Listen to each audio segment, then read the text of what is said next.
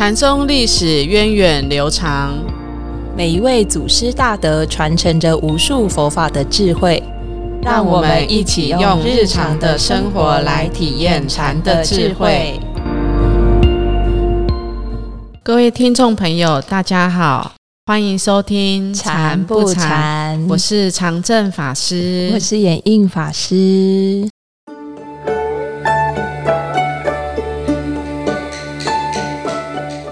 上个礼拜我们介绍了庞蕴居士的故事哦，他在中国禅宗历史上呢，真的是一位很特别的人物。嗯虽然没有剃度出家，嗯，但是他也在马祖的门下开悟了，而且他的机锋也是很备受赞扬的。嗯，那这个庞蕴居士他一生呢，有跟许多的禅师互有往来，像是我们先前介绍过的大美法常禅师啊，还有石头西迁的弟子。药山为眼，还有丹霞天然等等。那我们今天要讲的故事是什么呢？我们今天要讲的是庞蕴居士去拜访药山为言禅师的时候呢，所发生的一段其实非常有禅机、很有意思的故事哦。嗯，那究竟是发生了什么事？我们先让禅宗小剧场小剧场来告诉我们。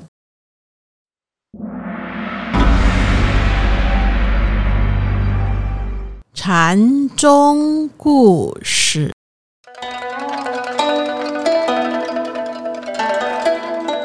庞蕴居士与石头西迁的弟子药山惟彦禅师是好朋友。有一天，庞蕴居士去拜访药山惟彦，两个人谈了一会儿话之后，庞蕴居士就准备起身告辞了。药山惟彦就让十位禅客代表他。送庞蕴居士到大门口，这时候天空缓缓的飘落片片的雪花，庞蕴居士就指着空中的雪花说：“好雪啊，片片不落别处。”哦，不落别处，那落在哪里啊？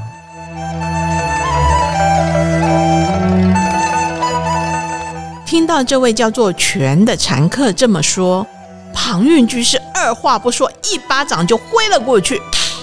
禅客大吃一惊，大叫一声说：“哎呦，你你这个人怎么这样，随随便便就打人啊？”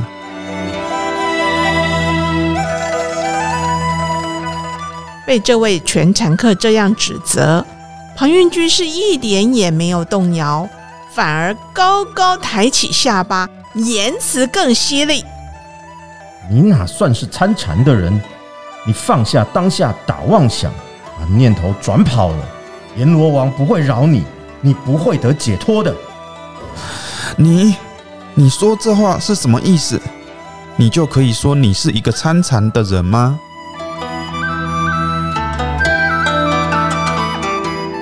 看见全禅客气呼呼的指控，庞蕴居士非但没有消停，再一次抬起手来，又打了他一巴掌，然后开口说：“你这个人怎么搞的？明明看到雪落在这里，还要问落到哪里去？你虽然睁着眼睛，却跟瞎了眼没两样。你问的那些话都是不该问的，所以你虽然动了嘴巴在说话。”却跟哑巴一样。这位禅客被庞蕴居士的一番话说得面红耳赤，却也不得不心服口服。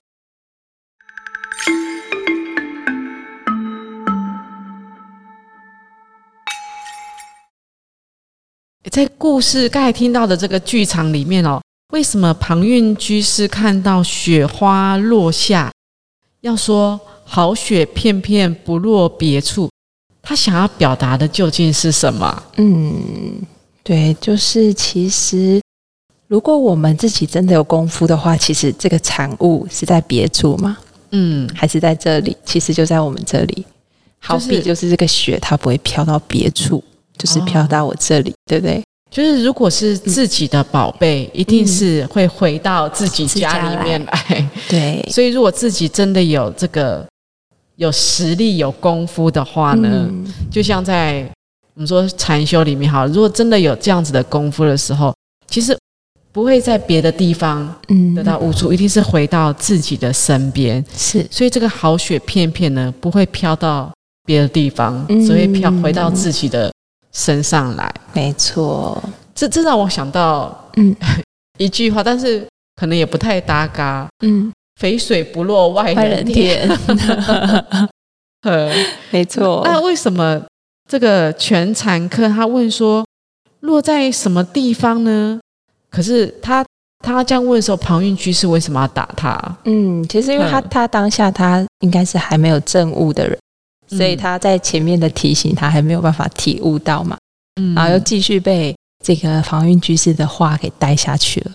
对啊，因为庞韵居士本来是要用“好雪片片不落别处”，听起来也是很有诗意、很有画面哈、是。想要送给这个赠送给要送送行的这个人哦，可是他却妄念太多，他没有看到嗯雪落下来的当下，对。反而是顺着这个不落别处的别处呢，这妄念就是打岔出去了哦、对，念头越转越远，越转越远，所以怪不得这个庞运居士要给他一巴掌。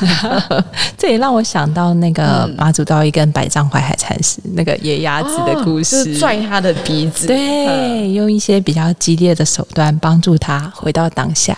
嗯，嗯。可可是这个全全残科他大概是悟性比较低的哦，嗯他当下呢，他也觉得莫名其妙，不认为他自己哪里有错，嗯所以庞韵居士又又说他 眼见如盲，口说如哑。是哎、明明我们眼睛是看到，怎么会说如盲呢？嗯我们也会说话，哪里有哪里是个哑巴？可是为什么庞韵居士要这样讲？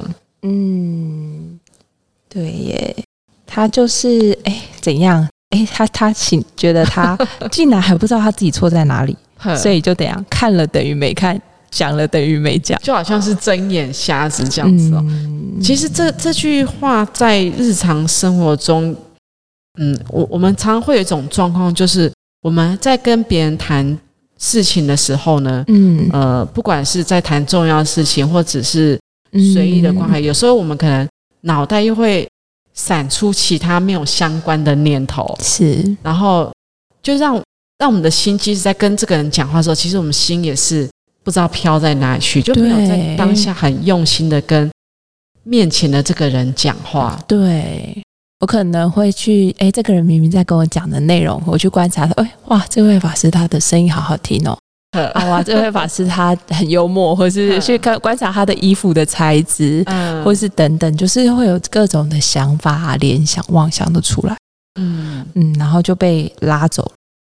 其实我嗯。我觉得，呃，其实讲这个，我我会想到是像我们亲子，很多人说说，嗯。哎、亲子关系很重要嘛。嗯，其实小朋友他是很敏锐的，就是大人在跟他互动，在跟他讲话的时候，他是不是真的很就是我当下就是在很专注的跟你讲话，还是说我只是在敷衍你，嗯。或还是嗯、拿个手机好去旁边玩，不要吵我。对，就是小小朋友是很敏锐的，我我觉得很多的亲子关系呢，其实是从每一个当下，对。小小朋友不要觉得他是小的，他是很很敏感，大人怎么对待他，其实就会在他的成长的过程当中，这些都是慢慢被他的安全感、啊，对。他自他可能是不是他也会以后日后会全心全意的去跟人互动，所所以我，我觉得其实我们呃，尤其是当爸爸妈妈的人，其实不妨可以回，可以去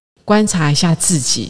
就是当我在嗯跟小朋友讲话的时候，诶，我我是真的就是很专注、很用心的跟他讲话呢，嗯。还是我是很敷衍他的跟他讲话？对，有时候我们可能，如果我比如说我现在从法师这里得到了全心全意的五十秒就好，嗯我就会得到满足，我也可以自己去做我的事。对啊，而且重点是那个值哎、我知不知道你是全生命的当下在跟我互动？有时候在互动过程当中，我不一定要得到你给我一个什么答案。嗯但我只是感觉到你很专注在听我讲话的时候，其实就很疗愈了。对我就满足了。对，可是嗯嗯，包括我们自己，包括我啦，我自己偶尔也会有一些就是没有很专注的状况。哎，嗯可能我在跟这个人讲话的时候，我脑袋可能还会想说，我我等一下要做什么事情，嗯，然后就是其实也没有百分之百专注，是。那其实我觉得对方其实都会感觉到，我就会觉得很惭愧，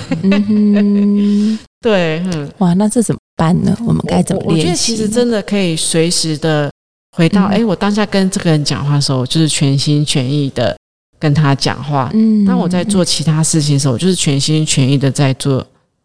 这件事情是，尤其是在跟人互动的时候，我我觉得，呃，彼此都可以感觉到你你是不是现在是很认真的在听，还是你只是很敷衍的在听？我觉得这些都是可以感受得到的事情。而且，其实我们的脑袋就是会跑出很多很多的念头。嗯，那如果我们就是以这些念头很强烈的为我，我们很 focus 就注意它。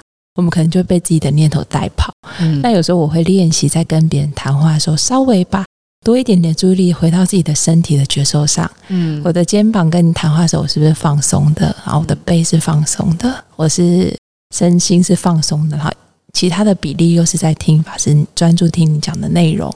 这样不断在这个觉照的过程中，我也会比较容易在当下全心全意的跟对方互动。就是。很很专注的去聆听对方所要表达的是什么，嗯嗯嗯。那这时候我们所听到的就不只是他语言上的表达，我们甚至可以感觉到他其实他内在需要的是什么。嗯，因为有时候讲出来的话是一个语言表现，它是反映他内心的世界，他不一定会直接讲出来。是，可是当我们能够全心全意的跟这个人讲话的时候，我不只是听到他表面上的语言，嗯，我可以听到他背后。他其实他想要的是什么？嗯，他的状态是什么？嗯，我觉得如果是这样子的话，我们在跟人互动的时候，那种包容性、那种柔软就会多一点点。对，哪怕我们的时间很短，我们都可以在很短的时间给对方最最切适当的回应。对，所以好雪片片 不要落在别处，我们要一直活在当下。太好了，哪怕只是。一般的日常生活的对话，其实我们都可以去练习。我在跟这个人讲话的时候，我是不是真的在听这个人讲话？其实去发现、观察，发现我们其实很很多都是，对我们大部分都是迷迷糊糊的这样过过 过日子的。嗯，但是我觉得这个是我们生活中可以去练习和体验的一件事情。嗯，它也是一种禅修，我觉得它也是一种禅修的方法，禅修的态度。太好了，嗯。